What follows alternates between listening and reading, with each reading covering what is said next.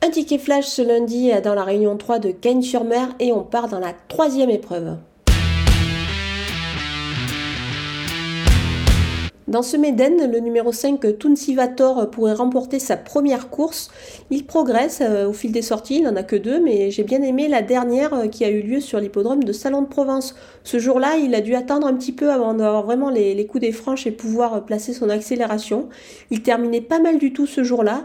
Moi, je pense qu'il devrait pouvoir réaliser une belle valeur ici, d'autant qu'il va évoluer, sur une distance qui lui convient parfaitement. La longue ligne droite également de Cagnes aussi euh, va parfaitement lui plaire.